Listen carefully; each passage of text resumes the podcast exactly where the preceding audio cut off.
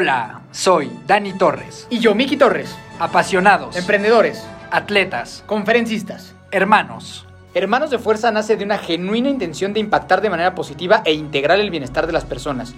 Y lo hemos logrado a través de este podcast, de conferencias y de un equipo de endurance.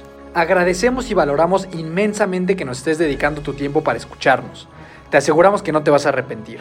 En este programa vas a encontrar conversaciones con atletas profesionales, emprendedores seriales, artistas, figuras públicas, personas que han sabido construir un camino completamente fuera de la media y alguna que otra plática entre mi hermano y yo que pensamos que te puede ser muy útil. Puedes encontrar todo acerca de nosotros en hermanosdefuerza.mx y en nuestras redes sociales, arroba hermanos de fuerza o arroba hermanosdefuerza.even si quieres formar parte de nuestro equipo de deportes de resistencia. Solo envíanos un mensaje y con mucho gusto te explicaremos cómo trabajamos y cómo te ayudaremos a conseguir todos tus objetivos deportivos. No importa si eres un atleta muy experimentado con 15 Ironmans en la bolsa o si es la primera vez que vas a correr 5 kilómetros en tu vida. Esta familia es para ti. Recuerda que también puedes ver todos nuestros episodios en YouTube para que tengas una experiencia más enriquecedora. Nos encuentras, obviamente, como hermanos de fuerza. Son Dani Torres y Miki Torres. Los hermanos de fuerza están aquí. El día de hoy tuvimos el gran honor de tener con nosotros a Germán Madrazo. Germán es emprendedor, Ironman, atleta olímpico y conferencista.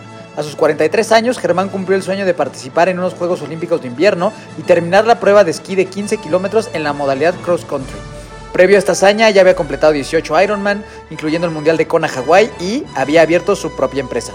En este episodio platicamos principalmente de qué son los Juegos Olímpicos de Invierno y cómo participar en ellos, la importancia de perseguir tus sueños y cómo mantener una actitud positiva y nunca rendirte.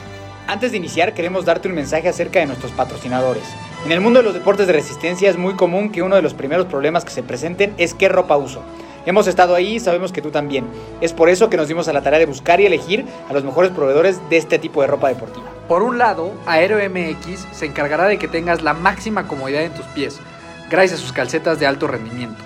Puedes encontrar todos sus modelos, incluyendo las calcetas oficiales de Hermanos de Fuerza, en la página www.somosaereo.com. Además, puedes ingresar nuestro código de descuento, Hermanos de Fuerza 22 para sorprenderte aún más. Por otro lado, Cadence Pro hará que tengas una segunda piel para competir. Playeras, trisuits, speedsuits, tank tops y mucho más puedes encontrar en www.cadencepro.com. Y ya por último, y por si fuera poco, para que tengas una mejor experiencia, toda la mercancía oficial de Hermanos de Fuerza, maquilada por estas espectaculares empresas, está disponible en nuestra tienda online, a la que puedes ingresar en hermanosdefuerza.mx diagonal tienda. Este podcast es traído a ti gracias a Acorde Studios, un espacio creado para personas inconformes, creativas y emprendedoras. Un estudio profesional ubicado en Metepec, completamente adaptado para que puedas llevar a cabo tus sueños de crear un podcast, hacer videos, sesiones de fotos, cursos online y cualquier cosa que se te ocurra. Visítanos en acordestudios.com para conocer más y vivir la experiencia de convertir tu sueño en realidad. Y una vez dicho todo esto, comenzamos. Mi estimadísimo Germán, ¿cómo estás? Bienvenido, hermanos de fuerza, muy contentos de tenerte por acá. ¿Cómo estás el día de hoy?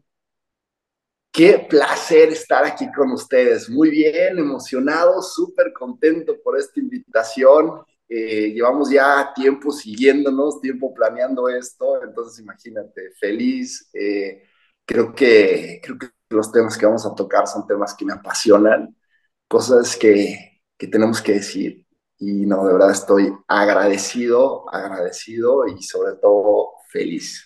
Vientos, vientos. Así estamos nosotros igual, mi estimado Germán. Y para iniciar, vamos a hacerte las preguntas de fuerza para saber tus puntos de vista en algunos temas y que la gente te vaya conociendo. ¿Listo? Venga. La primera, dinos algo que creas que poca gente está de acuerdo contigo, algo que tú pienses y que muchas veces los demás no están de acuerdo. La loquera el, ir a cumplir un sueño cueste lo que cueste, eh, porque todo el mundo piensa que, que, a ver, que tienes que seguir ciertas reglas, eh, tienes que conformarte a, sabes, que, que, todo el mundo esté de acuerdo contigo y de repente... Eh, para nosotros, cuando queremos cumplir un sueño, pues haces lo que tienes que hacer y te subes al avión que te tengas que subir en el momento que te tengas que subir. Vientos, vientos. Siguiente, si pudieras repetir algún día de tu vida, ¿cuál sería?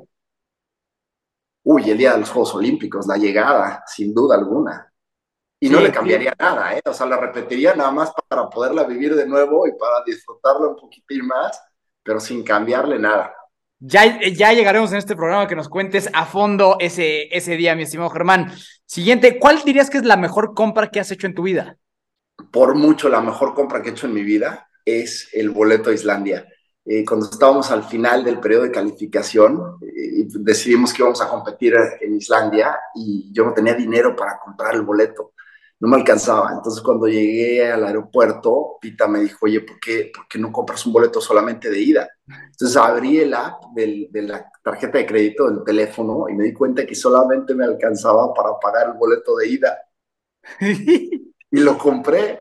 Y esa es la mejor compra que he hecho en toda mi vida. Chingón, chingón, qué, qué, qué buena compra, hermano. Siguiente, tienes, ya lo platicamos ahorita fuera del aire, pero tienes mascotas, cuéntanos un poquito sobre eso. Sí, claro, me apasionan eh, los perros, me apasionan también los caballos, lo que pasa es que donde vivo no los puedo tener, pero los perros, sí, claro, tengo, tengo un, perro que se llama Oli y, he tenido, a ver, o sea, he llegado a tener hasta cinco perros, eh, viví un tiempo en un rancho ganadero y he llegado a tener hasta cinco perros. Vientos, vientos. Aquí en, este programa somos muy amantes de los perros, así que totalmente de acuerdo con ese estilo de vida. Eh, si pudieras ver una película de tu vida de inicio a fin, ¿La verías? Sí, no y por qué? Claro, por supuesto. Mira, sobre todo cuando estás hablando de una película de tu vida, estás hablando que alguien va a hacer una película, o sea, porque no, no la vas a hacer tú, ¿estás de acuerdo? sí. a mí me encanta, me encanta ver la perspectiva que tiene alguien más de lo que yo hago, porque somos estudiantes de por vida y hasta el día que nos morimos. Y de hecho, nos morimos porque dejamos de aprender, porque dejamos de tener la sed de seguir aprendiendo. Y a mí me encantaría ver una película eh, de mi vida, ver la perspectiva que tiene el mundo de mí para aprender más y saber qué cosas debo de cambiar para, para ser mejor ser humano, para poder, para poder dar más, para poder dar mejor. Poca madre. Siguiente. Sí, ¿qué, ¿qué superpoder te gustaría tener? Imagínate, tipo Los Vengadores, la Liga de la Justicia, ¿cuál escogerías y por qué? cantar como Vicente Fernández. ese está bueno, ¿eh? Ese, está muy bueno y muy original. Ese sería mi superpoder. Ni uno más. Yo creo que ese es como un sueño frustrado de todos, ¿no? Como que todos quisiéramos cantar bien. No, no, no, pero como Vicente. bien. No me interesa cantar bien, me interesa cantar como Vicente, con ese sentimiento, ese, ya sabes, el, el, el, ¿sabes? Es que hay una cosa que es, eh, tú, te dicen, oye, pues sabes que cantas bien y este es tu estilo y te dan la canción que tienes que cantar, ¿no? Entonces, pues de repente, pues hay quien te la cree quien no te la cree. Es, es, la mexicanidad, que es el otro de nuestros superpoderes en su máxima expresión. Vientos, vientos, vientos. Muy original superpoder. Siguiente, si pudieras invitar a tomar un, tomar un café a cualquier persona de la historia de la humanidad, vivo o muerto, ¿a quién escogerías y por qué? Buenísima. Mira, yo creo que habría varios, ¿eh? Definitivamente a mi papá, porque quiero vivir, quiero seguir viviendo con él, quiero, quiero, quiero seguir tomando cafés toda la vida. Em, y me encantaría, me encantaría picarle el cerebro a Winston Churchill. Esas frases que escribía, me encantaría sentarme a tomar un café con él. Lo que pasa es que tenía tan poca paciencia que sería un café expreso y de... 10 minutitos. De 10 minutitos, pero sí yo creo que sería Tish Nahan o Winston Churchill, pero definitivamente número uno en papá. Chingón. Y por último, recomiéndanos una película, una serie, un libro y una canción. Venga, eh, la película me voy a quedar ahorita de bote pronto con los 100 metros, la, la, historia de Ramón Arroyo. Eh, y me quedo con la escena del tío cuando se trata de, colgar y se le cae el techo. Sí, sí, sí, sí, sí, sí. Una canción, qué buena me la pones. Me voy a quedar con mi canción, eh, mi himno de guerra, que es Living on a Prayer de Bon Jovi. Gran canción. Eh, en la serie te voy a fallar porque casi no veo televisión. Ok. Eh, ¿Sabes qué? Que, que, creo que, que, ha sido uno de los, de los grandes de los grandes opios que hemos vivido como, como humanidad, ¿no? Que de repente te pasas seis horas viendo una serie y tiempo que le pudiste haber dedicado a ir a echarte una carrerita de una hora, leer un libro, sentarte a estar un rato con tus hijos o con el perro, lo que tú quieras. Entonces, en la serie sí te voy a fallar porque la verdad veo poquísima tele. Eh, cuando estoy entrenando en la bici, en el trainer, pero prefiero poner una película. Entonces, eh, ahí te fallo. Y en el libro, confieso que he vivido de la autobiografía de Pablo Neruda. Ok.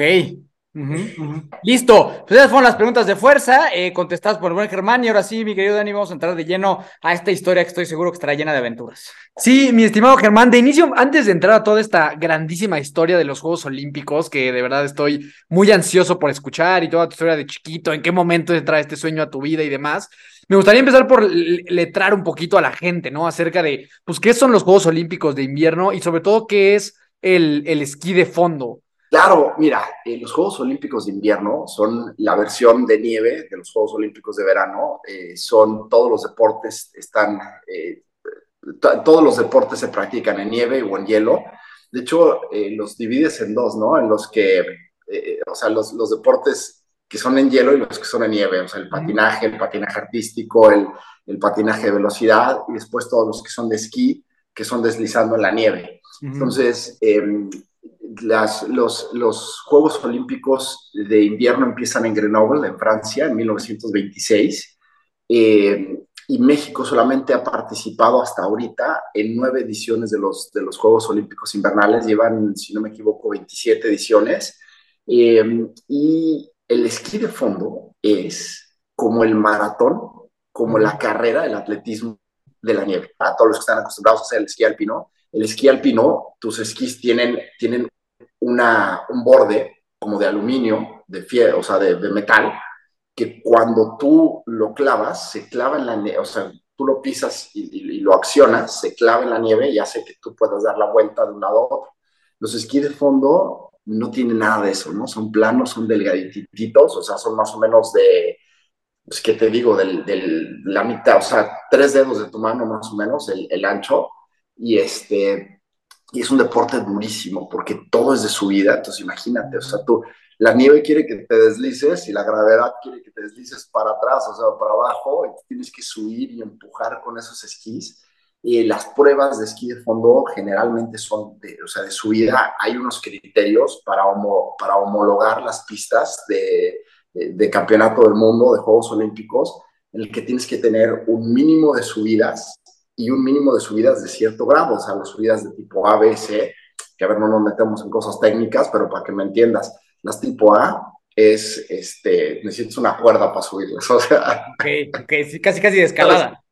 Sí, es casi como de escalada y las tienes que subir todo con los, con los esquís. Eh, es una prueba durísima porque después en las bajadas, como los esquís no tienen eh, nada de agarre, entonces pues en las bajadas la verdad es que bajas con el rosario en la mano sí, o sea, hecho madre y además con el rosario, porque no, o sea, no puedes frenar, ¿no? Este, entonces, es un deporte durísimo, es un deporte hermoso. Cuando tú lo ves en los Juegos Olímpicos en la televisión, ves la carnicería, o sea, todo el mundo termina tirado en la nieve y tardan unos minutos en recuperarse. Es, yo creo que el deporte más duro que existe y es el deporte más duro por muchas cosas, o sea, el, el nivel de esfuerzo, las subidas, pero también porque tu corazón para bombear y para, y para darle sangre y oxígeno a todo tu cuerpo, utiliza dos cosas, la fuerza con la que bombea y la gravedad, porque tu cuerpo, o sea, tu corazón solamente tiene que bombear con suficiente fuerza para que la sangre regrese, porque para, para que salga no, no necesita hacer nada más que dejarla ir, porque la gravedad solita se la lleva, ¿me explicó? Sí. Y tú levantas los, los, brazos, cuando tú levantas cualquier extremidad arriba del corazón, el corazón tiene que hacer un esfuerzo extra para que la sangre llegue a esa extremidad eh, que, que, no está, que no está funcionando con la gravedad porque está arriba de él. Entonces, en el esquí de fondo siempre llevas los bastones arriba y en el, en el, en el bastoneo, entonces imagínate, o sea, el corazón llega, yo nunca había visto mi corazón llegar a los niveles a los que llegaba en el cross country llegar tan rápido y mantenerse durante tanto tiempo. Es un, dolor extremo, pero es una cosa hermosísima. Y bueno, sobre todo, lo más bonito del, del, del, cross country ski y lo más duro es que no se practica como los otros deportes de esquí en la parte de arriba de la montaña, aquí es la parte de abajo, en los valles de la montaña.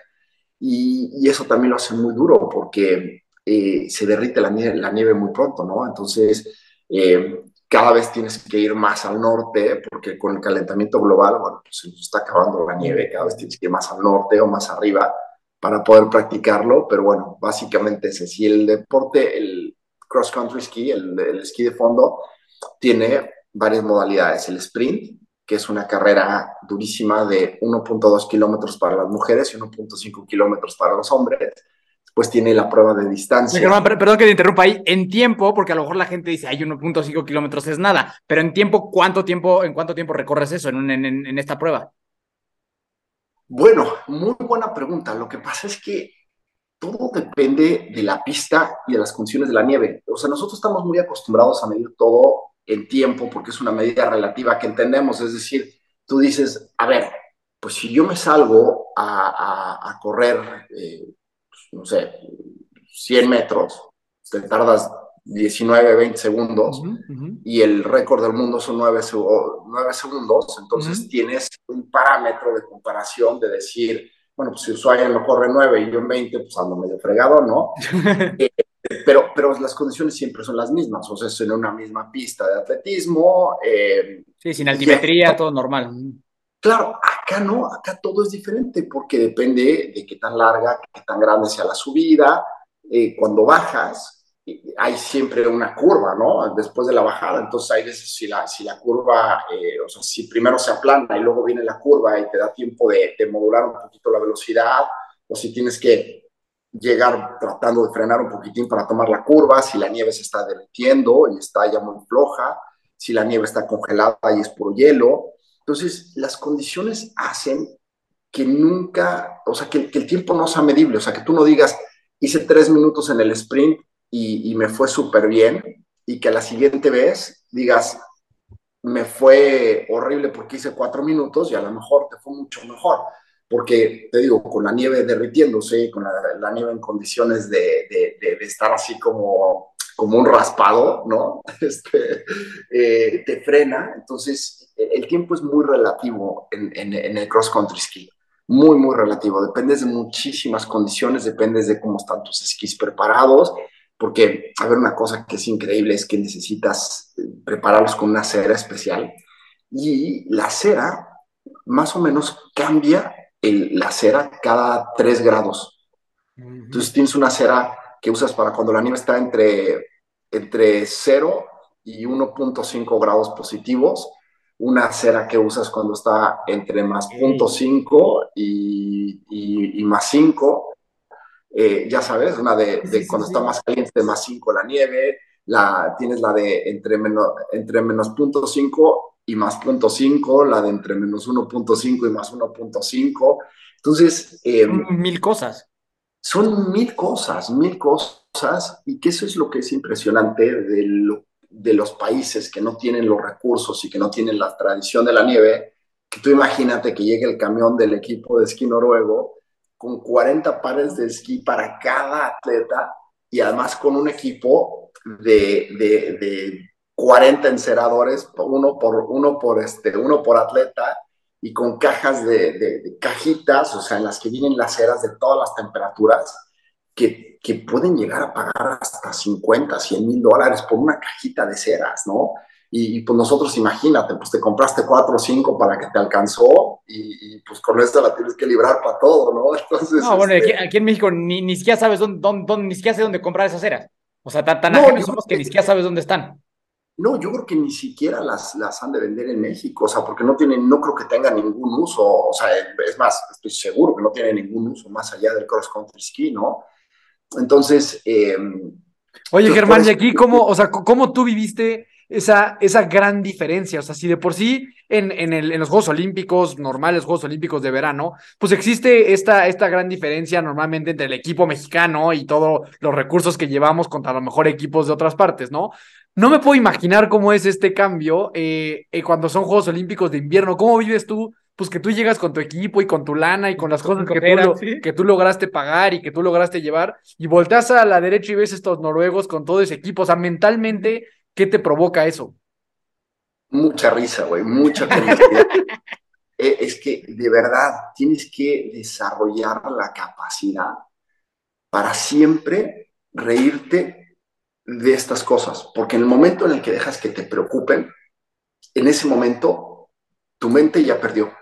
O, que estás colgando tu bici en la transición y la de al lado pues, es un avión de 15 mil dólares y dices, pues ahí les dejo, ahí les dejo mi tortilla, ahí les dejo mi taquito.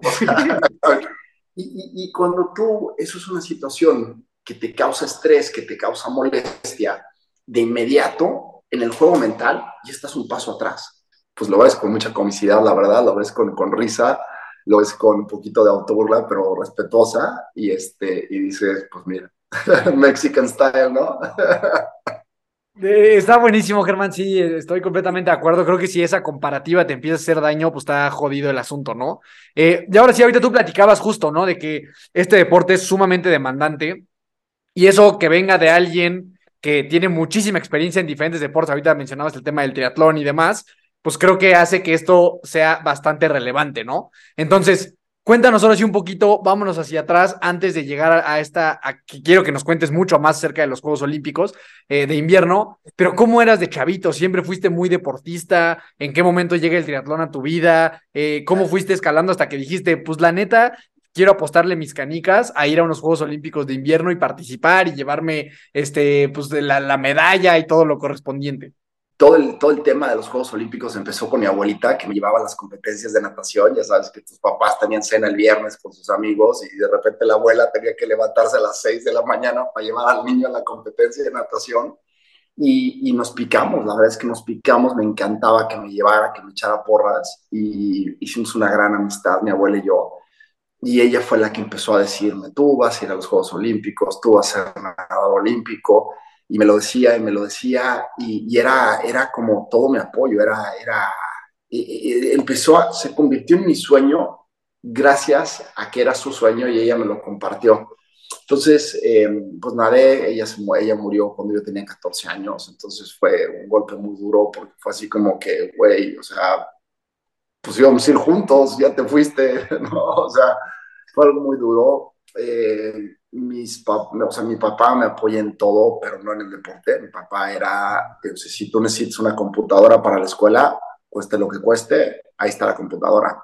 Pero si necesitas este, unos gogles para ir a nadar, pues hazle con los que tienes, güey. O sea, o sea, tu prioridad es el estudio.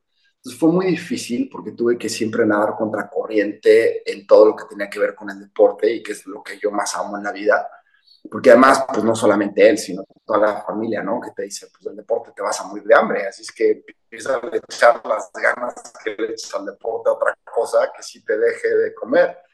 E, irónicamente, el día de hoy vivo solamente del deporte. O sea, tengo la tienda de corredores, el coach, el, ya sabes. Entonces dices, bueno, pues pues no me morí de hambre en el deporte, ¿no? Al contrario, eh, soy muy feliz. Entonces, bueno, pues ahí eh, cuando me di cuando volví al deporte, que me di cuenta que por la natación no iba a ir porque ya, ya pues, había pasado tiempo y además en Querétaro en aquel entonces no había ni las instalaciones ni los equipos que hay hoy en día, entonces bueno, pues estaba muy lejos. Me operaron las dos rodillas y ya empecé a poder correr eh, perfectamente bien. Ya en ese entonces pues pensé que ya era demasiado tarde para, para el tema de los Juegos Olímpicos. Me piqué con el tema del Ironman, me eché 18 Ironmans, eh, entrenando durísimo, obsesionado con calificar a Kona, obsesionado con, con, con calificar a Boston, a Kona. Entonces, ya sabes, entrenaba, eh, pues, mis semanas más duras eran de 25 horas, pero mi promedio de semana al año era de 17 horas entonces, pro, eh, era un entrenamiento profesional prácticamente. Y de repente un día, en una reunión, pues, prácticamente, o sea, ya eso es a lo que le tiraba, o sea, no a ser profesional, porque ya por la edad ya no iba a llegar a ser profesional, pero sí a llegar a, o sea, llegar al podio en mi grupo de edad, ¿no? Ese, ese, era lo que yo le tiraba. Entonces, eh, de repente un día estoy en una reunión con amigos, ya sabes, ¿no? Aquellos están chupe y chupe, y yo pues sin chupar nada, y empiezan, empiezan a criticar a todos los que hacemos deporte, que, que, hueva cuando que, pongamos nuestras carreras en Facebook, que ya sabes que qué hueva que te toque a alguien que hace Ironman en una moda porque se ponen a hablar de eso y no lo pagas. y entonces, pues a mí me empezaron a calentar porque de repente uno de ellos dijo em, que pues que qué de especial tenía hacer un Ironman si una gordita lo puede terminar en 17 horas. Y yo así que me, me súper enojé, dije, oye, tú no sabes la razón que tiene una persona para hacer algo así, o sea, desde, desde estar venciendo adicciones hasta, hasta pues, simplemente cambiar un estilo de vida que a lo mejor pues tú tuviste una educación en la que pues, te daban una coca todos los días y por eso estás así y de repente tú decidiste cambiar tu, tu estilo de vida. Entonces, eh, pues empezó a calentar la, conversación y uno de ellos me dijo una cosa que, me encantó y que ha, que ha sido como un, un, detonador en mi vida, ¿no? Que me dijo, Germán, lo que pasa es que tú siempre hablas de salir de tu zona de confort, pero lo que no te das cuenta es que tú encontraste una zona muy incómoda de confort y de ahí no te sales, porque llevas 18 Ironmans y, hacer otro Ironman no te va a costar nada más de trabajo. Si está muy incómodo hacer un Ironman, pero tú ya, tú ya, tú ya te pusiste cómodo ahí, güey. Entonces me dijo, deberías de, intentar algo nuevo, intentar algo diferente, y ahí sí, pues yo te respetaría mucho, pero, pero no te voy a respetar porque hagas siempre lo mismo. Entonces, otro de ellos, que es mi mero, mero, mero, mero, mero, mero amigo, me dijo, te voy a mandar un artículo a ver qué piensas. Entonces, al día siguiente, a los dos días, mi amigo me mandó un artículo que hablaba del cross country ski y hablaba eh, precisamente de Roberto Carcelén, el que me inspiró a mí a todo esto, eh, y, de su pues de su trayecto a llegar a los Juegos Olímpicos de Sochi, que compitió con una costilla rota, no sé qué, y dije, güey, yo quiero hacer eso, no manches, yo quiero hacer eso.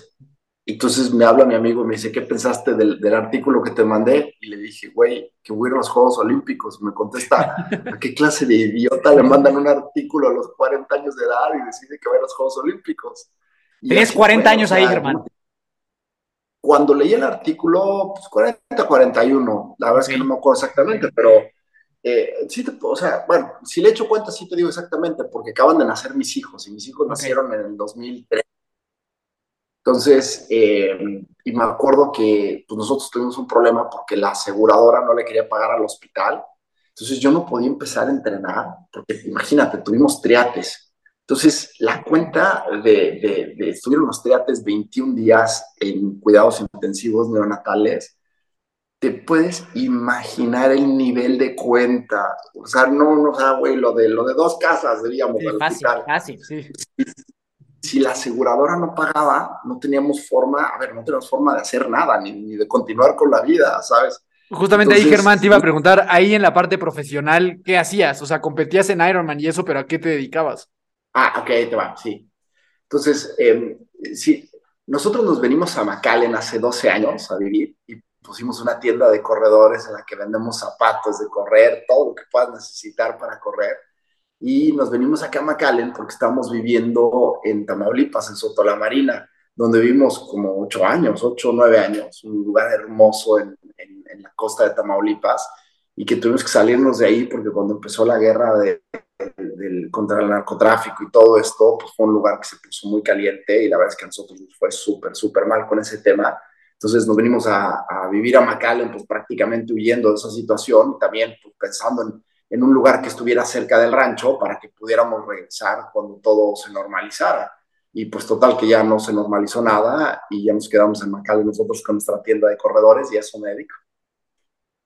Está, está, está buenísimo, Germán. Y entonces empieza este sueño de vamos a ir ahora a los Juegos Olímpicos de invierno, ¿no? Y tu cuate te dice, qué locura, ¿cómo es posible que vaya a hacer eso? Pero en tu cabeza y mentalmente tú decías, es sobre ahí, o sea, como que voy por lo que, lo que platicábamos en las preguntas, ¿no? Como que para ti fue, voy por todo ese sueño, o sea, como que voy a apostarle todas las canicas ahí. Claro, o sea, yo, o sea, a mí me quedó clarísimo, o sea, yo leí el artículo y dije, esto es lo que quiero hacer en mi vida. Esta es mi montaña, este es mi, este es mi Monte Everest, esto es lo que yo quiero lograr en la vida y le voy a poner todo lo que tengo y todo lo que soy a lograr esta meta.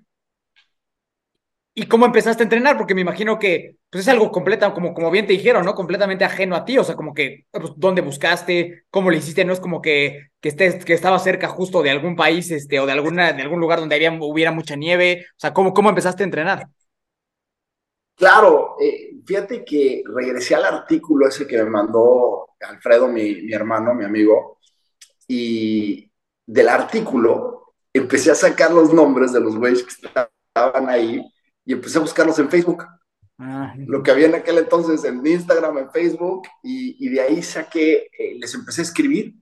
obviamente ninguno me contestó hasta que un día, después de, de varios mensajes que le mandé, el que me contestó fue el peruano, Roberto Carcelén. Entonces eh, le dije a Roberto, le dije, oye, güey, pues échame la mano, quiero, quiero, quiero hacer lo que hiciste tú, quiero ir a los Juegos Olímpicos, ¿cómo le hago?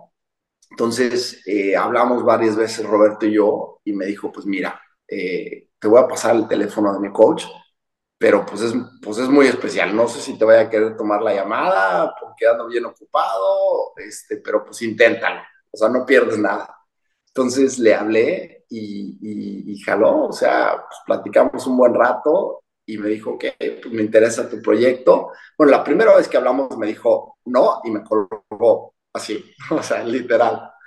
Y luego él, él, me volvió a marcar unos días después, que aparte estuvo muy chistoso porque me llegaba la, la, llamada como de Alaska y yo dije, güey, ¿quién me llama de Alaska? O sea, dije, no, ya me están hablando para cobrarme la tarjeta de crédito, güey. y este, y, le contesté de casualidad. Eh, y, me, y era él, era Andy. Y me dijo, me dijo, ¿sabes qué? Me siento bien mal, güey. O sea, me dijo, no te debí de haber hecho lo que te dije el otro día, porque casi que me dijo, qué bonito proyecto, qué bonita vida, suerte en tu vida, bye.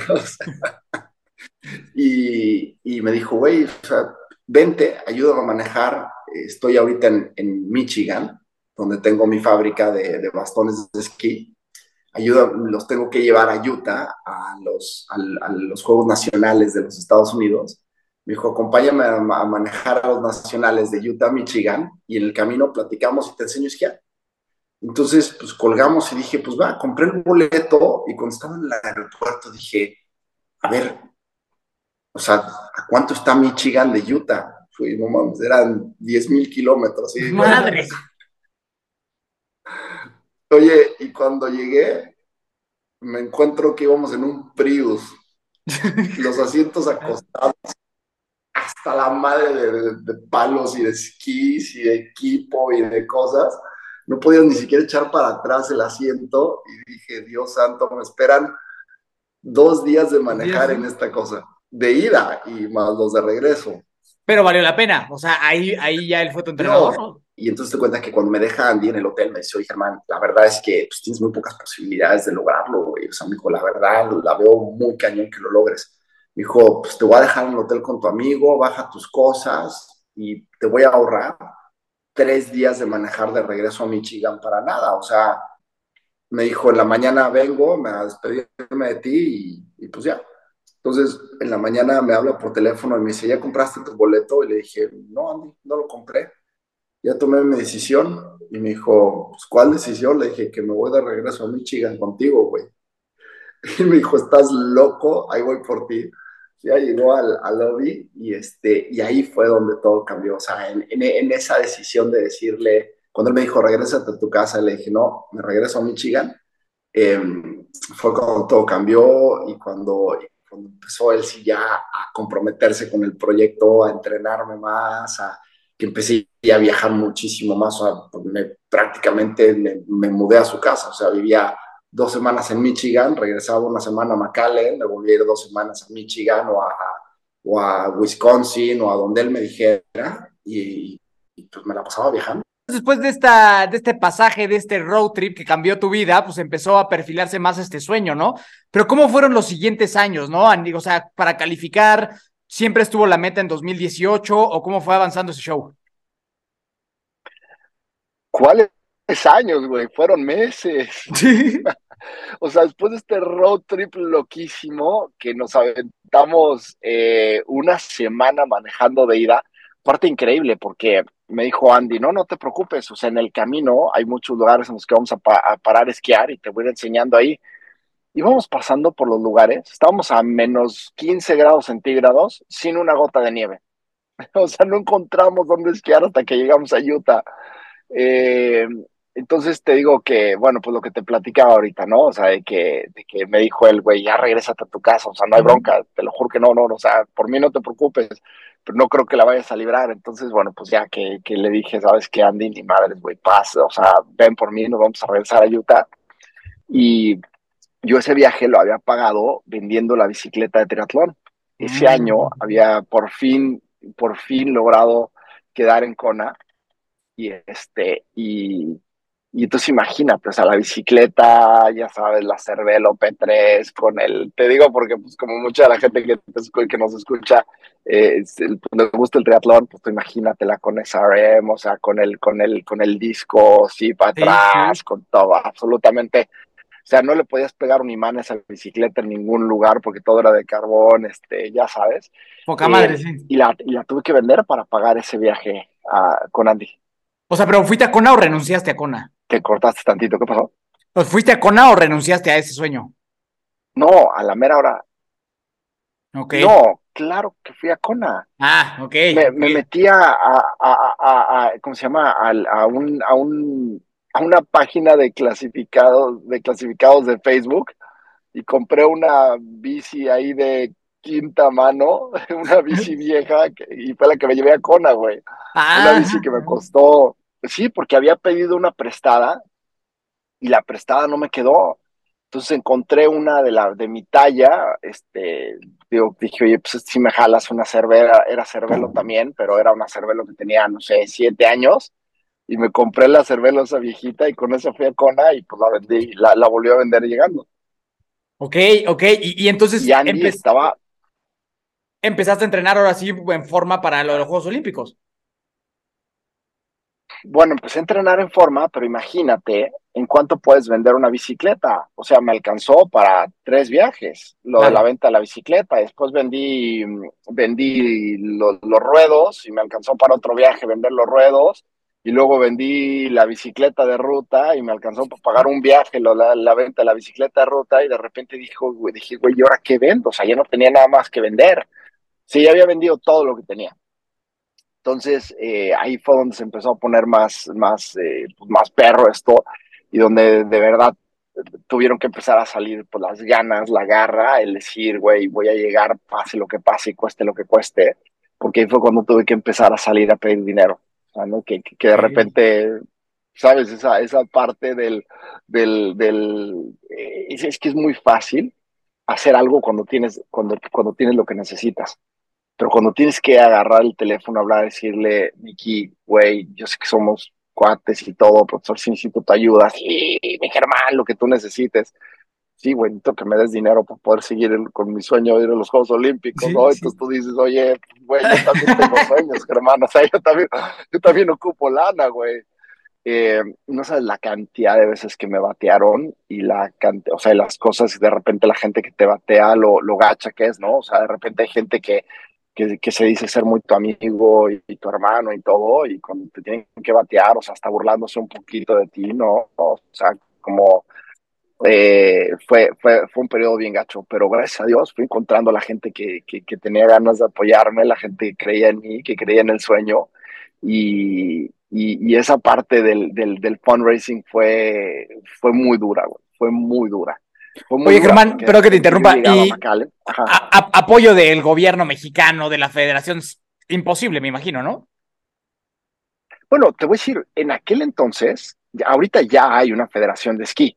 Ok. En aquel entonces no había federación de esquí. Ok, o sea, no había ni a dónde arrimarte. O sea, no, o sea, sí había, eh, porque le hablé pues al, al, al cuate que estaba encargado de todo eso, y me dijo, pues es que la, federación apenas la estoy formando, o sea, hasta que no la tenga, no puedo bajar lana para tratar de, pues, de ver algo. Entonces, no, claro que no. Y también te voy a decir una cosa, Miki, hay, hay que aprender a ser responsables de nuestros sueños. Es la cosa más importante que yo le puedo decir a cualquier persona que me escuche. Hazte responsable de tus sueños. O sea, si tú estás esperando que te apoye un gobierno, que te apoye una instancia oficial y estás y, y de eso dependes para cumplir tu sueño, quiero que entiendas que nunca, jamás lo vas a lograr. tienes que hacerte responsable de tu sueño, tienes que salir a vender tu sueño, tienes que salir a luchar, a entrenar, a hacer todo lo que tengas que hacer, ponerte todas las cachuchas que te puedas poner, la de vendedor, la de encerador de esquís, la de, eh, eh, sabes, la, de atleta, y, en la medida en la que tú te hagas responsable de tus sueños, es en la medida que vas a lograr comprometerte más con ellos y, y tener esas ganas que se necesitan para llegar hasta el último instante para tratar de lograr conseguirlos. Oye, Germán, aquí yo tengo un par de dudas. Eh, la primera es, ¿qué tenía que pasar aparte de tener lana para poder clasificar a los Juegos Olímpicos? Porque imagino que no nada más era un tema de, eh, de conseguir el dinero que te permitiera ir a ciertas competencias, de tener cierto equipo. O sea, imagino que hay algunos eventos que tienes que ganar, en algunos eventos que tienes que competir. Me gustaría saber más o menos de qué consta esa clasificación a los Juegos Olímpicos de invierno. Y la segunda es que en estos momentos pues ya tenías una familia y nos dijiste que te llegaron tres de así, así de entrada, ¿no?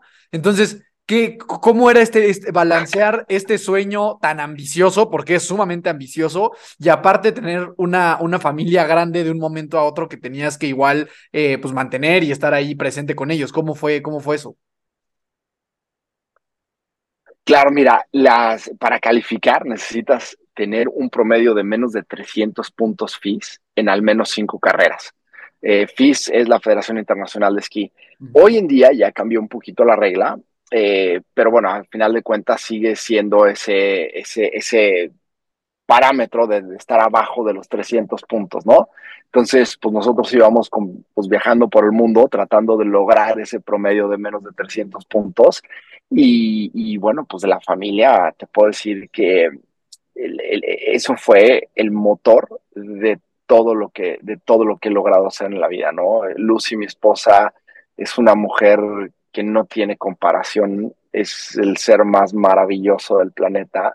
Y cuando a Lucy le dije, oye, pues quiero hacer esto, vamos a ir a los Juegos Olímpicos, me dijo, échale, échale. Dijo, nada más, por favor, no tenemos lana para estas aventuras, no agarres lana de la que necesitamos para mantener a los hijos. Yo aquí me hago cargo de la tienda, yo aquí me hago cargo de los niños cuando no estés, pero tú dale con todo. Y, me lo recordaba cada vez que me veía empacar la maleta, me decía, acuérdate que nos estamos quedando aquí solos sin ti. Así es que nada de andarle dando a medias. y, ese apoyo de Lucy y esas porras de Lucy fueron lo que me mantuvieron fuerte durante todo, durante todos esos 14 meses, ¿no? Que de repente, pues había días que te iba fatal, te caías en una carrera, no, o sea, no, no que no lograbas los puntos, no llegabas ni cerquita a los puntos, ¿no? Entonces ese, ese llegar al hotel en la noche y pensar en los niños y pensar en Lucy, pensar en que no les podías fallar, en que ya habían confiado, en que habían dejado todo para que tú pudieras estar en ese momento, en esa carrera y decir, ¿sabes qué? No voy a fallar. Y te levantabas al día siguiente con ánimos renovados y con ganas de partírtela y con ganas de decir, prefiero morirme en la pista. Y decirles que, que con esta oportunidad que me dieron no hice nada, ¿no? Ahí Ahí, estamos. Este, no, bueno, y, creo que justamente eso es como una, una cátedra de, de, cómo se persigue un sueño, ¿no? Porque de repente creo que también se tiene esta percepción de, pues, güey, ve por tu sueño financieramente y con tu esfuerzo a costa de lo que sea, sin importar las demás personas y demás, ¿no? Y creo que por eso te lo preguntaba, porque creo que esa es la forma, es decir, a ver, hay una prioridad número uno que son nuestros hijos, o sea, no nos vamos a jugar toda nuestra lana eh, que, que es destinada para ellos en este sueño, vamos a cubrir primero eso y entonces ahora sí vamos a ver la manera de apoyarte a ti en conseguir esta meta, ¿no? Porque creo que también de repente perder la objetividad de lo que neta es lo más importante, pues tiene cierto riesgo, ¿no? Claro, por supuesto, y a mí me encantó el acuerdo al que llegamos Lucía y yo, en el que me dijo, pues a ver, güey, tú tienes uñas y te sabes rascar, ráscate, güey. O sea, yo me encargo la todo, no me quites nada de esto y dale como puedas, ¿no? Entonces ahí fue cuando empezó el tema de ponerme a vender bicicletas, ponerme a vender zapatos, ponerme a vender... Imagínate que 10, no, me, me eché 11 años en el Ironman. Imagínate que en 11 años del Ironman, la cantidad de cosas que juntas. sea, yo literal un día hice un garage sale de todas las herramientas de las bicicletas, llegó un, un, doctor y me dijo, a ver, güey, ¿qué tienes de herramientas? Y cuando vio las herramientas que tenía, o sea, a ver, es, es que yo tenía herramientas hasta para soldar una bicicleta casi, casi. Me dijo, me dijo, por todo esto te doy tres mil dólares.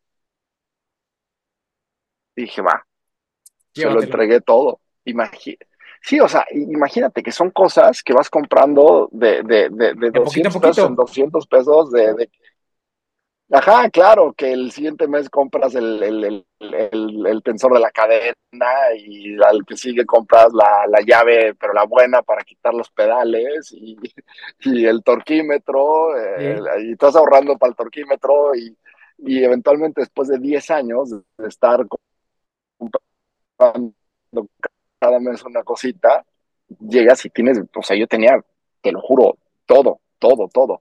Y, y, bueno, pues de repente dices, ok, ya vendiste todo lo que tenías, ¿y ahora qué vas a hacer, no? Y ahí es cuando viene el verdadero compromiso con tu sueño. Cuando tienes que pararte enfrente de alguien, mirarlo a los ojos y decirle, güey, yo sé que lo voy a lograr, güey, por eso estoy aquí pidiendo tu ayuda. Necesito que me eches la mano. Es la única forma de hacerlo.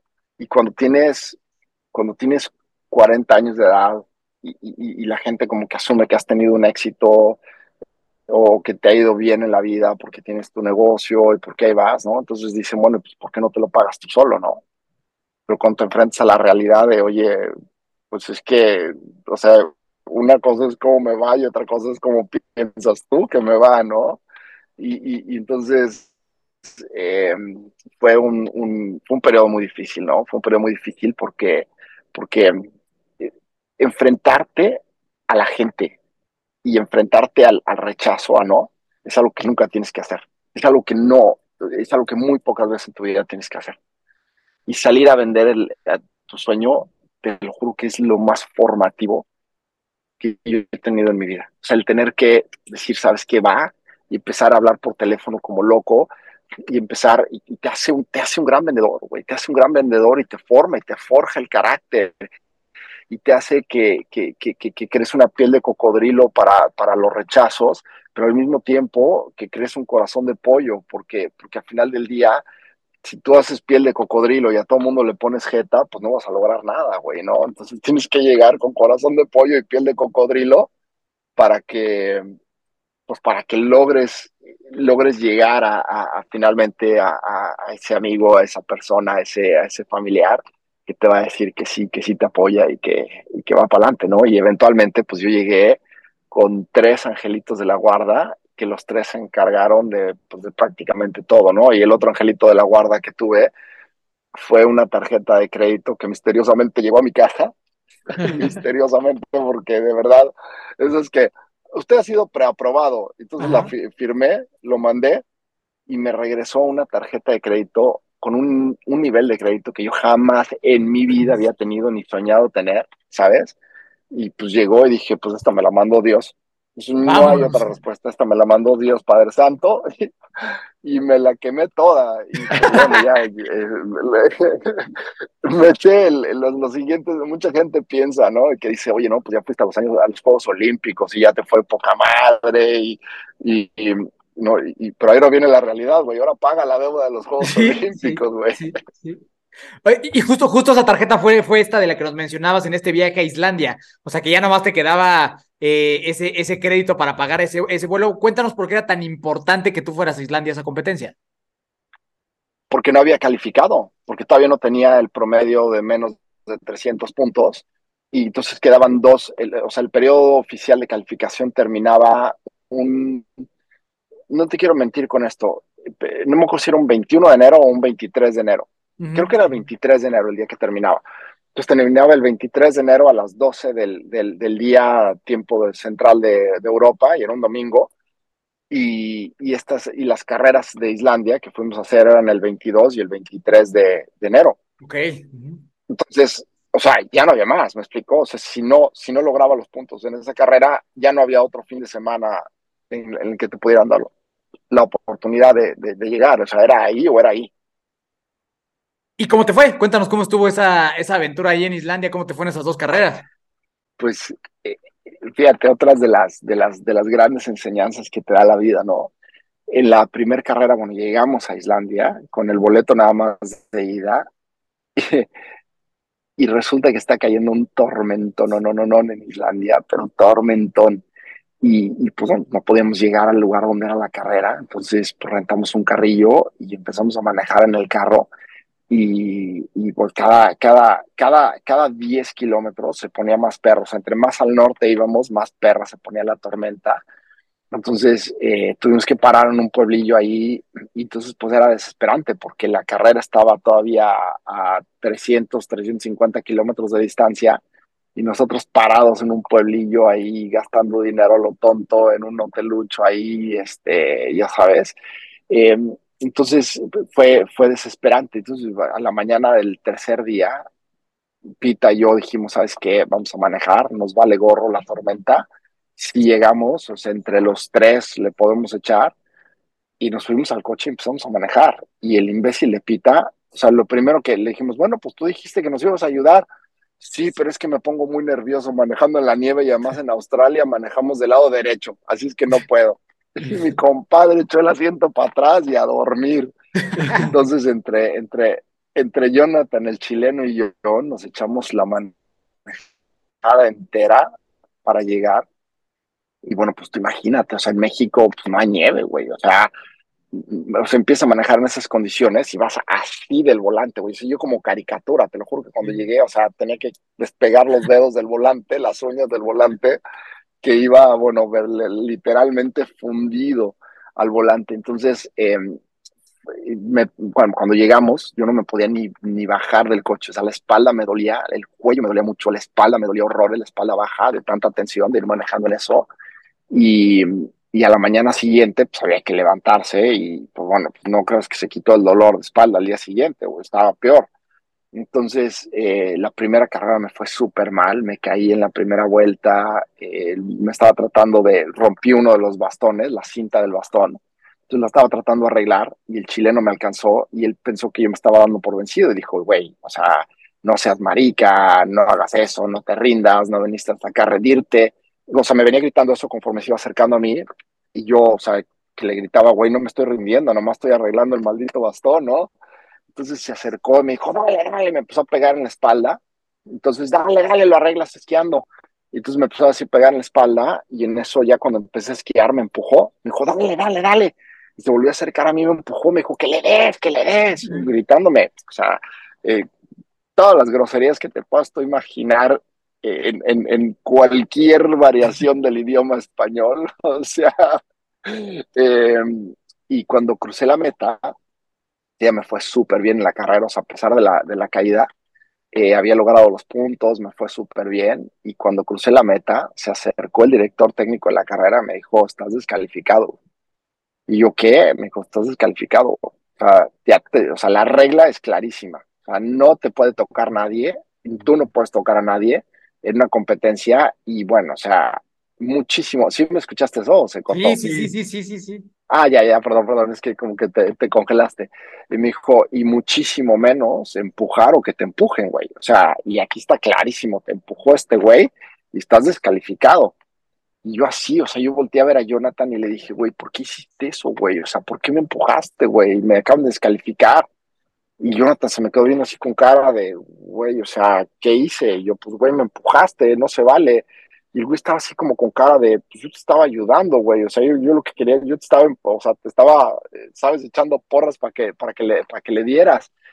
Total que nos fuimos al hotel y yo estaba, no sabes, güey, destrozado, así, decía, güey, no mames, o sea, me acaban de descalificar, qué vergüenza, güey, o sea, qué, qué, qué, qué, qué horrible, güey. Entonces, así con el corazón hecho garras, güey. Lloraba, ya luego ya ni lloraba porque ya ni lágrimas tenía, pensaba en mis hijos, pensaba en, Lucy, decía, güey, es que si yo llego y les digo, no lo logré, o sea, no lo hice, no hay pedo, no hay pedo. Diste tu mejor esfuerzo, le diste con todo y pues no se pudo. Pero imagínate que llegas y les dices, güey, pues, no, es, no es que no lo logré, es que me descalificaron y por eso no lo logré.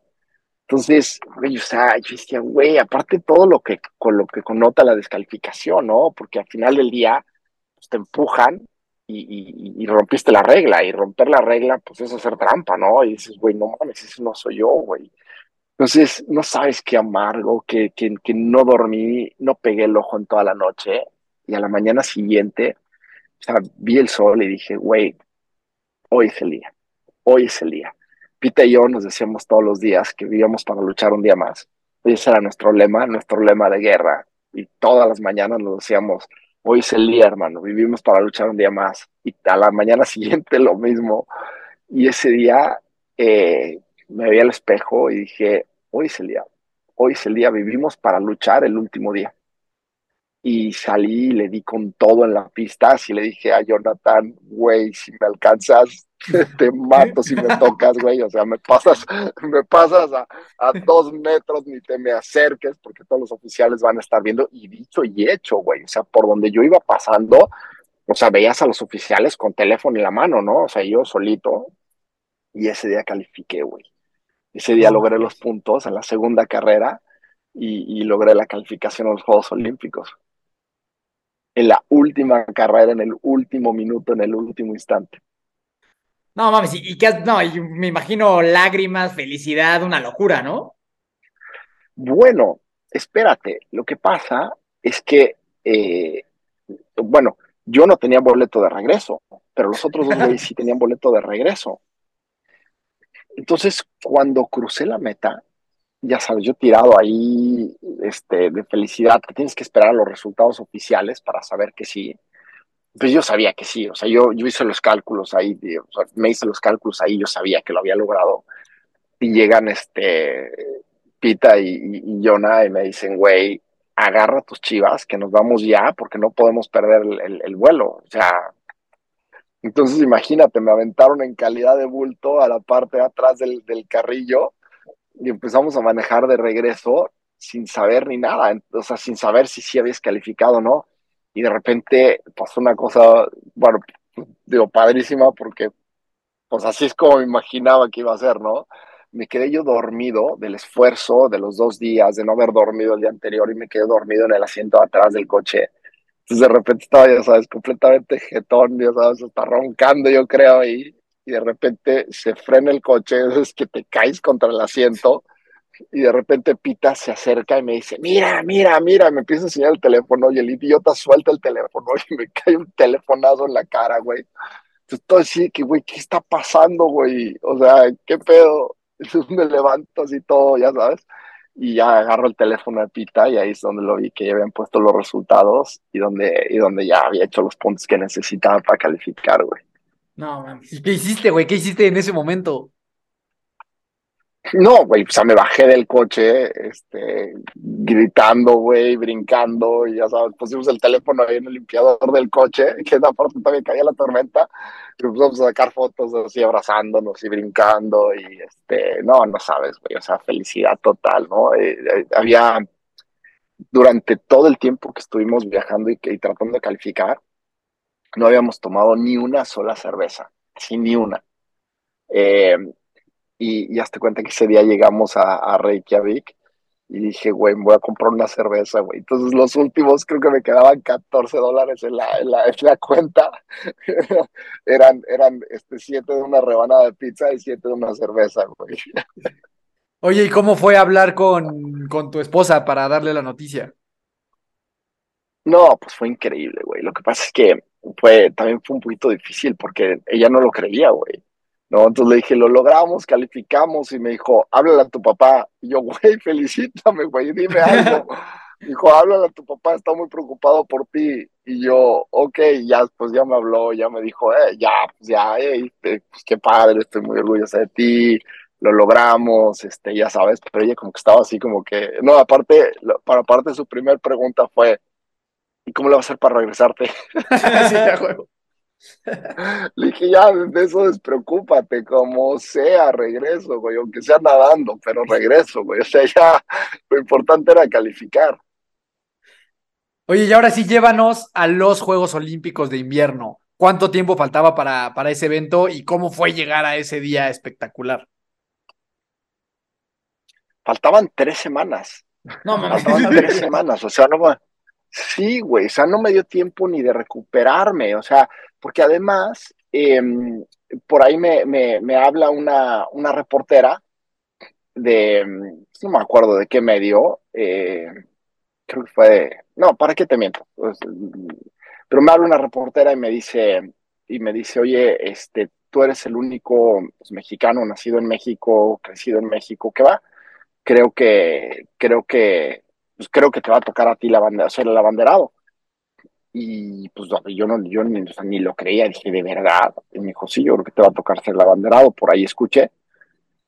Entonces, eh, cuando me hablaron por teléfono del Comité Olímpico, me dijeron, a ver, eh, el, pues el, el, el, presidente, el que va a dar la, la, bandera, dijo que solamente le va a dar la bandera al que venga a la ceremonia de abanderamiento en el Comité Olímpico y la otra persona a la que le habían dado la bandera antes, eh, ella, ella dijo pues que no podía ir a México, que porque estaba en Italia en una competencia o algo así, y que no podía ir a México al abanderamiento el 29 de enero. Pues acuérdate que te dije que el 23 había sido esto. Sí, sí, una semana después. Sí, entonces, este, yo sin saber si me tocaba o no me tocaba ser el abanderado, o sea, que no me lo dijeron, me dijeron, güey, llega. Entonces, pues imagínate, o sea, otra vez hablándole a medio mundo a ver quién me podía prestar una tarjeta de crédito para pagar el, boleto de avión. Entonces llegué rayando al, a la ceremonia este, y ahí fue cuando me enteré que, pues, que sí iba a ser yo el abanderado de México en la, en la ceremonia de apertura de los Juegos Olímpicos. Y, este, y esto era 29 de enero. A, los, dos días salíamos, salía el vuelo a Corea, güey, para irnos a los Juegos Olímpicos.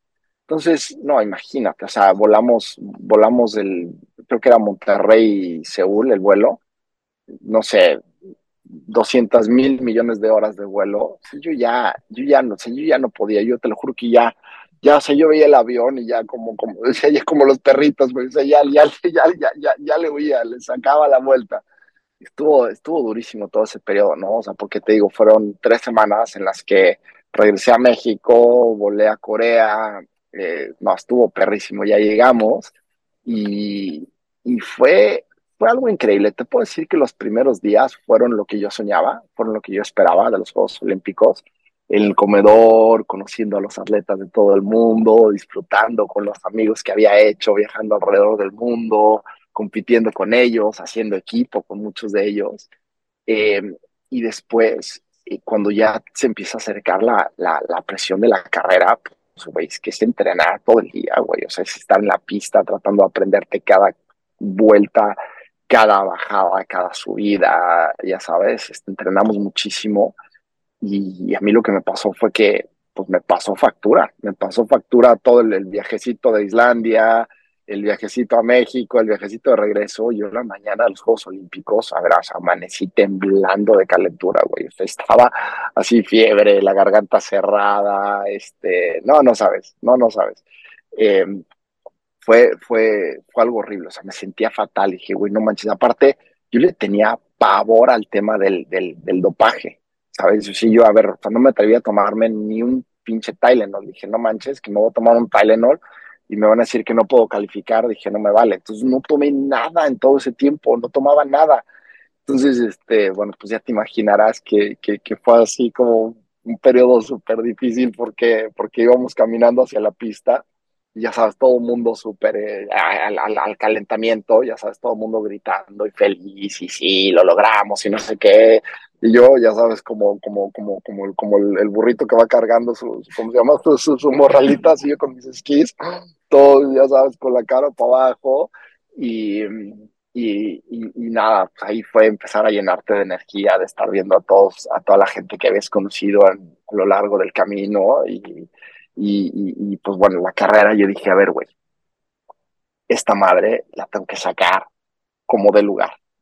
Todo mundo, uno, otro de los del equipo de, mexicano, Robbie Franco, que es un tipazo, es un hermano, el güey, o sea, me vio y fue y escaló una pinche montaña de nieve para pararse en un lugar para poderme echar porras, güey, porque me vio tan mal que dijo, no, este pobre lo saca, lo, lo vamos a echar adelante o lo vamos a echar adelante. Entonces fue, no, fue una energía terrible cuando vi a Robbie ahí gritándome y le, con la bandera, no, no sabes, o sea, me prendió. Entonces, eh, es que cada una de las vueltas con uno de mis hijos la mente se decía, pues a ver, güey, o sea, me va a acompañar cada uno y, el estar pensando en ellos y en no rendirme por dar mi mejor esfuerzo para que ellos me vean, pues va a ser lo que me va a mantener, lo que me va a mantener vivo. Y eran cuatro vueltas. Y este, y, y fue chistoso, ¿no? Porque ya después cuando termina la carrera y te pones a pensar, lo que yo o sea, mi hija, mi hija Sofía es, es, muy calmada, es muy tranquila, es como artista. ella siempre, siempre se compara con sus hermanos que son más matemáticos, más, este, más, eh, que les va mejor en la escuela en las matemáticas, porque pues eso es, eso es lo suyo, ¿no? Entonces, pues yo iba en mi mente diciéndole a Sofía, no te compares con nadie, siempre da tu mejor esfuerzo, eh, aprecia lo que la vida te está dando. Y ya sabes, en la siguiente vuelta con Germán era, güey, dale, dale, dale, deja de voltear al lado, deja de pensar que está haciendo otro, tú dale, sé original, sé único, no, o sea, no quieras ponerte la camisa que se pone tu amigo, ponte la que a ti te gusta. Y entonces, eh, termino la carrera y me doy cuenta que todas las cosas que yo les decía a mis hijos, o que yo imaginariamente les decía a mis hijos, eran las cosas que yo necesitaba escuchar, era lo que yo necesitaba que alguien viniera y me dijera a mí, para que me olvidara estarme sintiendo mal y para que le diera con todo y que apreciara pues, lo lejos que había llegado, porque a ver, una cosa que te pasa, que está muy cañón, es que sientes el síndrome del impostor a tope. O sea, a ver, o sea, superhéroe impostor, para que me entiendas. O sea, ves a los noruegos, ves a todos, la, ves a todos, eh, a, toda esta gente, y sobre todo gente que lleva pues esquiando toda la vida, pero bueno, a ver, por eso ellos terminaron en primeros lugares y tú en el último.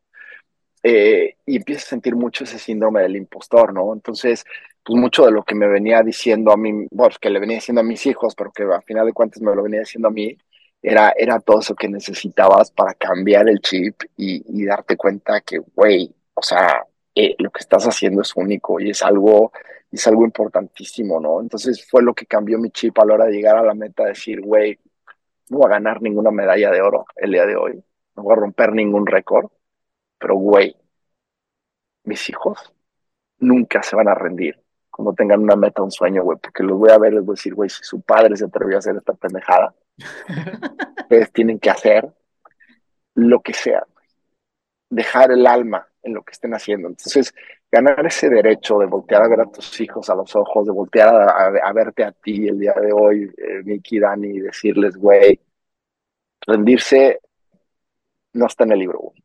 O sea, en la agenda de hoy no está rendirse. Hay que darle, hay que darle con todo, güey. Siempre sentirte orgulloso de ti, sentirte orgulloso de tu esfuerzo y saber que lo que haces lo haces por ti, no lo haces por nadie, pero que tu esfuerzo está inspirando muchísima gente que te está bien. Oye, Germán, y ahí justamente te quería preguntar, o sea, en términos como competitivos, ¿qué expectativa llevabas tú? O sea, yo vengo aquí y pues sé que me voy a venir a romper mi madre, a dar mi máximo esfuerzo, ¿O en algún momento pensaste, pues la neta yo vengo a ganar? O sea, ¿qué, qué traías como en expectativa de competencia para ese día en particular?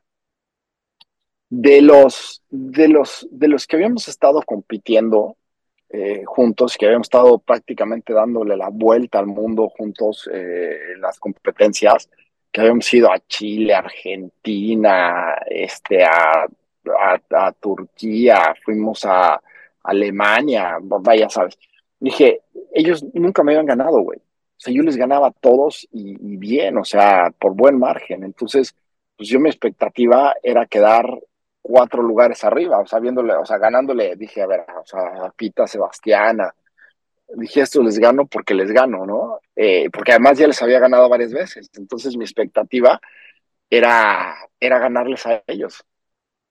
y, y, de repente, no sé, güey, o sea, el cuerpo, te lo juro, que ese día no respondía. No había nada. O sea, estábamos entrenando y pasábamos un sector y me decía Andy, acuérdate muy bien que en este sector de la pista tienes que hacer un minuto. Entonces pues, lo traía perfectamente grabado. Me decía, para que después en este sector de la pista descanses de ese gran esfuerzo del minuto y en este otro sector eh, vas a nivel, a esfuerzo al 90%. Órale. El día de la carrera lo que Andy y yo habíamos estado haciendo en entrenamiento en un minuto, el día de la carrera lo estaba haciendo en un minuto 30, un minuto 35. O sea, así de mal iba mi cuerpo, ¿no? Entonces, pues poquito a poquito mi expectativa de ganarle a estos güeyes empezó a, se empezó a esfumar. es cuando te das cuenta de que no somos un resultado, no somos lo que, lo que logramos. Tú eres, tú eres tú, Dani, tú eres tú, Miki, eres un ser extraordinario y único que no depende de que tengas éxito en una carrera o en la vida. Depende de lo que tú quieres ser, de lo que tú quieres lograr y del esfuerzo que tú le pones a lo que estás haciendo, no del lugar en el que llegas. Y ahí me di cuenta que llegar en último lugar es el regalo más maravilloso que he tenido en toda la vida, porque llegar en último lugar me dio la posibilidad de estar aquí platicando contigo, güey. Y el disfrutar el último lugar y el gozar la vida y el gozar los sueños y el gozar cumplir los sueños, me dio la oportunidad de estar aquí. Si hubiera terminado tres lugares enfrente, quizás nunca me hubieras marcado. Quizás nunca me hubieras pedido que estuviéramos aquí platicando. Sí, porque justamente eso te iba, te iba a comentar. O sea, que tu llegada, porque pues obviamente la he visto y he visto los videos y demás. O sea, tu llegada a la meta es de primer lugar. O sea, se, o sea, se, vive y se siente como si hubiera sido el, número uno y, y, te cargan y es algo, esta llegada como muy dramática. ¿Cómo la, cómo la viviste tú? Híjole, te voy a platicar, te, voy a platicar dos cosas, pero la primera es increíble. Pues la viví, mi cuerpo la vivió porque mis ojos no la vieron, güey. Cuando cruzo la meta, te digo que Pita y yo todos los días nos decíamos, hoy es el día y hoy vivimos para luchar un día más y le vamos a dar con todo. Entonces, cuando cruzamos la meta, pues yo de inmediato abracé a Pita y le dije, güey, lo logramos, luchamos un día más. Y el güey me vio y me dijo, no, el día de hoy luchamos hasta el final. Es cuando me dijo eso, me pegó lo más adentro del corazón y empecé a llorar. Y a llorar y a llorar. Entonces las lágrimas, yo creo que como que se evaporaban. Entonces los lentes quedaron, o sea, entre evaporado y congelado, porque había bajado muchísimo la temperatura. Entonces, eh, entre que me abra, entre que nos abrazábamos y me abrazaban y los lentes, yo no veía nada nada. Entonces de repente nada más así como que ves, para abajo de los lentes y de repente nomás siento, veo como el gigante de pita se me mete, así, pum, me vas para arriba.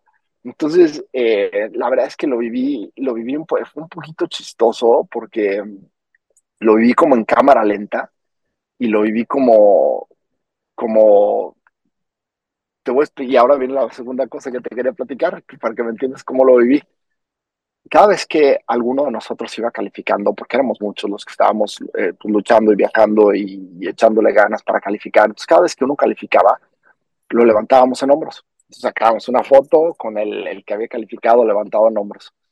Como yo califiqué en el último instante y pues, a mí nadie me cargó en hombros, entonces yo decía, ching, güey, me quedé con ganas de mi foto levantada en hombros.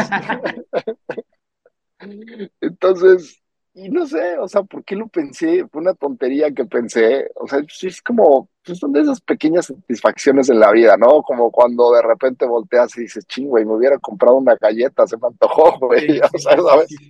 Así, así, así se quedó eso en mi mente. Y, y entonces esa mañana dije, imagínate, güey, hasta sintiéndome así de jodido y ni siquiera, ni siquiera mi, mi foto, güey, ¿no? Y, y entonces fue como, como si Dios me hubiera escuchado y hubiera dicho, va, güey, te voy a regalar tu foto, la que te quedó de ver. Y que me, lo, y me la pagó al final, güey, me explicó. Entonces, así fue como lo vi en mi mente, como, como, wow, ya me tocó.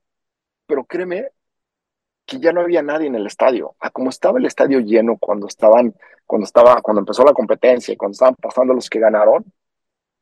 Entonces, yo te juro que pensé que, que, que, o sea, que nadie nos había visto, que eso era como, como lo que haces cuando llegas al vestidor con tus hermanos y que dices, güey, qué padre, nos fue poca madre. Y de repente cuando empezamos a caminar por, el, por la zona de prensa, a mí me paran y me dicen, güey, ¿qué, qué, qué, qué, sentiste de ver esa imagen? Y yo, ¿qué imagen? ¿De qué me hablas? Y volteé el güey y le dice, creo que no sabe de lo que estamos hablando. Y volteó el otro güey y le dice, ¿sabes qué? Voy por el iPad, dile que no se vaya. Y sale el güey corriendo y trae un iPad y, me, y entonces te cuenta que este güey me detiene, me empieza a hacer otras preguntas y eran, creo que eran los de Associated Press. Y trae este güey el iPad y me enseña la foto.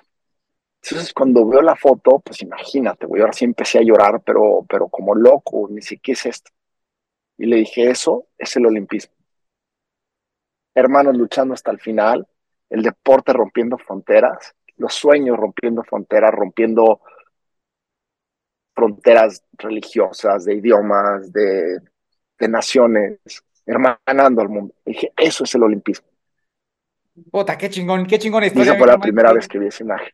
Qué, qué, qué chingón eh, que lo viviste así. Esa, esa imagen que, pues digo, rodó por todo el, el internet, todo el mundo la, bueno, no todo el mundo, pero muchos que, que, nos, que nos interesa el tema deportivo, pues la, la conocemos, ¿sabes?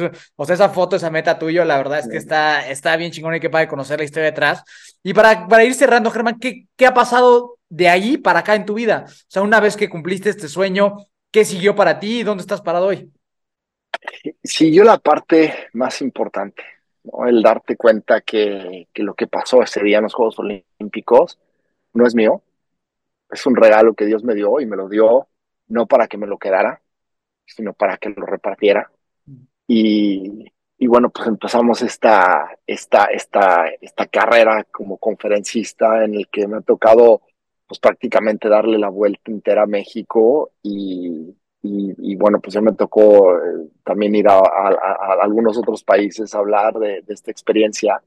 Eh, y sobre todo la parte más importante, ¿no? En la que dije, a ver, quiero regresar a los Juegos Olímpicos, pero no voy a regresar como atleta porque, porque, porque sería ser muy egoísta, ¿no? Eso sería tratar de aferrarte a lo, a lo, que, a lo que ya tienes. Dije, yo quiero ir como entrenador.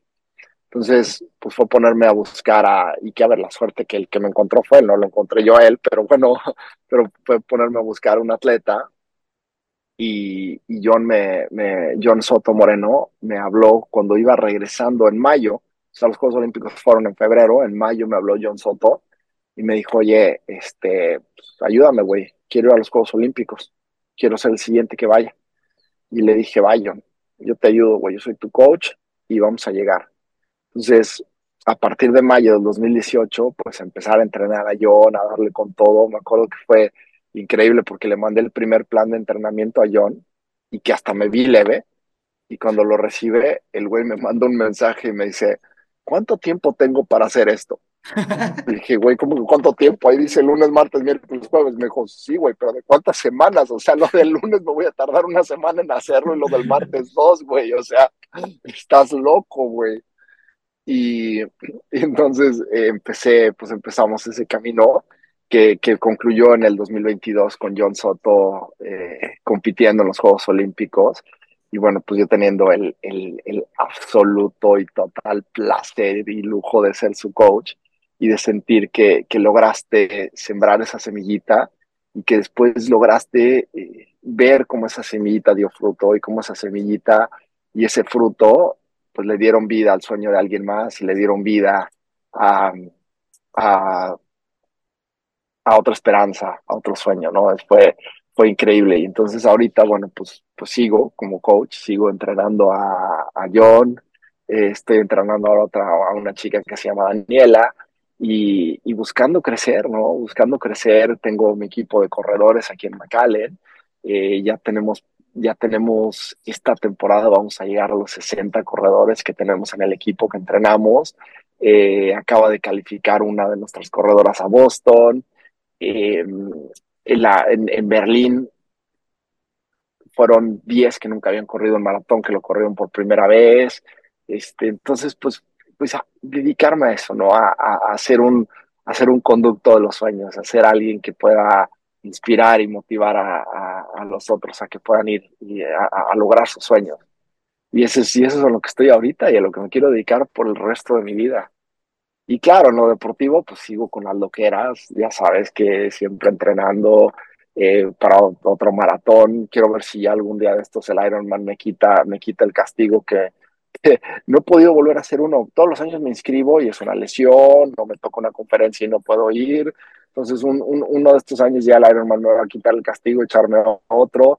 Pero claro, o sea, como atleta quiero seguir haciendo cosas, pero ya por mí, por mí totalmente recreativo, pero lo que quiero ser eh, en lo que quiero hoy usar toda mi competitividad y toda mi fuerza y esas ganas de, ganar y de, ser el mejor es en, ser el mejor coach, en ser el mejor entrenador para mis atletas. Estoy estudiando una maestría, estoy a, punto ya de terminar la maestría en eh, Sports Science, en alto rendimiento, he estado estudiando diplomados de psicología deportiva y, y, eso es en lo que me estoy enfocando, ¿no? En ser el mejor entrenador en ser el mejor conferencista y en, y en hacer que, que, esta semillita de este sueño siga dando frutos en los corazones de, de, otra gente. Está padrísimo, Germán. La verdad es que a mí se movieron muchísimas fibras con, con tu historia. Ya por último, bueno, mi, última pregunta, bueno, penúltima pregunta es, o sea, todos los deportes que, que, tú has hecho, que, o sea, bueno, triatlón, correr, largas distancias, distancias cortas y esta, esta competencia de, de fondo de esquí, que entiendo que en los Juegos Olímpicos fueron 15 kilómetros, ¿no? Así es. Bueno, pues lo que pasa es que fue cuando, cuando se nos cortó la llamada con el internet que te estaba platicando. Entonces la siguiente distancia es 15 kilómetros, hay otra que es 30 esquiatlón, que son, hay dos estilos, el estilo clásico y el estilo de patinaje o libre. Y entonces el esquiatlón es mitad y mitad, y luego la prueba reina del maratón, que son 50 kilómetros de, cross country ski. Pero, sí, la que nos a nosotros fue 15. Ok, y entonces tú me dirías que de todas las pruebas, de todo el deporte que has hecho, ¿Esa es la prueba más demandante de todas? ¿El esquí de fondo? Sí, sí, por mucho. Por mucho. No, no, no, el, nivel de dolor que te causa eso, pero aparte el dolor delicioso, ¿no? O sea, el dolor rico, sí, por mucho, por mucho, una, no, una cosa bestial. Oye, Germán, y, y, justo aunado a eso, el que tú hayas hecho tanto deporte, tanto fondo, tanto Ironman, te ayudó para también, me imagino, que tener una condición buena para eso, ¿no? ¿O, es completamente diferente? No, porque sabes que, que en el Ironman, eh, pues acuérdate que siempre estamos entrenando en la zona 2, ¿no? Siempre quieres hacer tu base, tu base aeróbica mucho más grande, mucho más fuerte. Y, y eso es a lo que, o sea, y al final del día, lo que tratas de hacer es mantenerte en la competencia lo más que puedas en la zona 2 y, solamente llegar a la zona 3 al final, ¿no? Entonces, em, o, bueno, más bien, o sea, ya cuando compites, compites en el límite de la zona 2 y la zona 3. Entonces, es, es, lograr la máxima eficiencia. Y aquí en el cross country ski es lograr la máxima velocidad.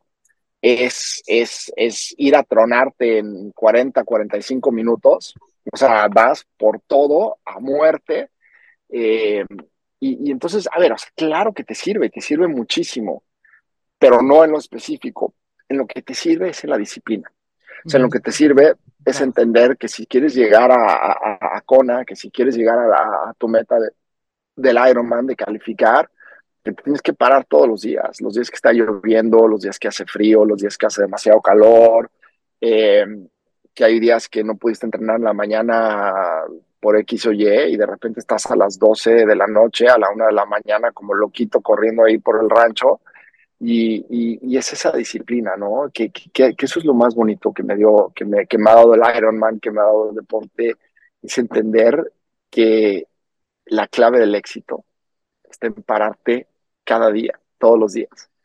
Y, y que ciertamente son 10 años, porque fueron 10 años de Ironman los que me pusieron en, en, en el punto en el que pudiera tomar esos 14 meses de cross country ski, ¿no? Y es fueron 14 años de, de pararme todos los días. Nunca en esos 10 años tuve un periodo más largo de dos semanas sin entrenar. O sea, si te lesionabas corriendo, pues a nadar, si te lesionabas, este, ¿sabes? O sea, darle a la bici. Lo que sea. Claro, claro, y de repente, pues bueno, ya terminaba la temporada y decías, bueno, que me voy a tomar una semana libre, de repente se convertía en dos, pero la tercera era regresar la mente, regresar al cuerpo y a darle. Y, y fue, para mí la clave fue esa disciplina, de, saber que tienes que hacer todos los días lo que te toca y la más importante, la de saber pedir ayuda y aceptar la ayuda y no ser saberlo todo. Porque cuando de repente Andy me decía, hoy, por favor no quiero que hagas bicicleta, y yo decía, güey, pero que si la bici es lo mío, bueno, ya después ya la vendí, ya ni tenía, pero, pero, pero, pero hacerle caso, ¿no? Si, si, estás pidiendo ayuda y estás confiando en alguien, confiar y hacer exactamente lo que te dicen todos los días. Buenísimo, Germán. Pues ahora sí, la última pregunta que le hacemos a todos los invitados del programa.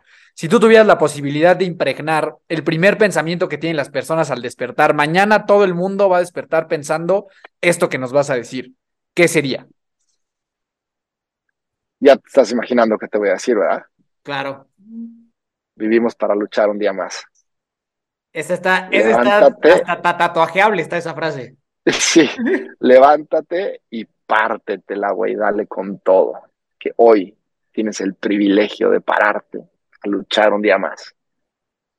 Está súper chingón, mi estimado. de hoy valga. Está bien, bien chido. Muchas gracias por esta conversación. Te agradezco también, aparte, todo el esfuerzo con esto del internet y eso de, de digo, para la gente que lo está viendo en YouTube, va a ver que el Germán cambió de, de escenario en la mitad del programa. Entonces, de verdad, gracias por haber hecho ese, ese esfuerzo. Se escuchó increíble, se ve increíble y agradecemos un montón que estés eh, con nosotros, igual que como dice mi hermano, ¿no? Estuvo muy inspirador, muy bonito. Para mí, lo resumiría como que si, si cambiamos de la película de Rocky 1, el boxeo, por el cross country en esquí, estamos hablando de tu historia, ¿no? Entonces, se me hace que está de lo más inspirador y de lo más chingón. Entonces, de verdad, mil gracias. No, hombre, gracias a ti, Miki, gracias a ti, Dani. Qué, qué gusto, qué honor estar aquí con ustedes. Y claro, güey, siempre hay que dar nuestro mejor esfuerzo a, eh, o sea, en todo, en estas cosas también, güey. O sea, no estás sirviendo el, el, el wifi en tu casa, güey, pues te sales y lo arreglas, güey. Porque bueno, pues siempre, yo creo que esa es la, la, la, la, gran enseñanza que nos deja el deporte, ¿no, güey? Que siempre tienes que encontrar la forma de cómo sí sacar adelante el día. Buenísimo, mi Germán. ¿En dónde te puede seguir la gente? ¿Te pueden mandar un mensajito? Germán-Madrazo en Instagram es mi red social favorita. Eh, justo el día de ayer abrí mi canal de TikTok, Germán Madrazo en TikTok. o sea que el que quiera pasar por ahí, este, ahí los espero. Y, y nada, esas dos son las redes sociales que, que uso. Y, este, y bueno, pues les voy a agradecer mucho que pasen por ahí, que me dejen un mensaje todos los días trato de subir un, un corto con, con, con, estas cosas que platicamos hoy, ¿no? Siempre con algún pensamiento, algo que, que, que, algo que le estoy compartiendo a mis atletas. Generalmente les mando unos audiolibros todos los días, ¿no? Entonces de repente agarro y digo, agarro un pedacito del audiolibro y, y, y, lo pongo ahí en un videíto y lo subo. entonces, pues bueno, pues espero que, que, que pasen por ahí, espero que les gusten y, y estoy a sus órdenes. Buenísimo, Germán. Pues de nuevo, mil, mil gracias por haber estado con nosotros. A mí me encuentras como Daniel Torres con dos O's en todas las redes sociales, sabías y por haber. Muchas gracias por habernos escuchado. Y de nuevo, Germán, mil, mil gracias. Yo me llevo muchísimo de este episodio. Gracias, les mando un abrazo. De verdad, gracias por esta oportunidad. Y venga, vamos a darle con todo. Hecho, hecho, mi querido Germán. Gracias por escucharnos. Eh, me encuentras como Miki Torres C y nos ves, escuchas en cualquier plataforma donde existan los podcasts como Hermanos de Fuerza. Eh, nos vemos la próxima semana. Recuerda siempre que nunca te rindas y la buena suerte te encontrará.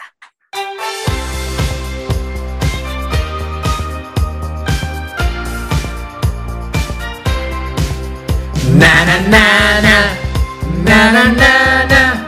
hey hey hey adiós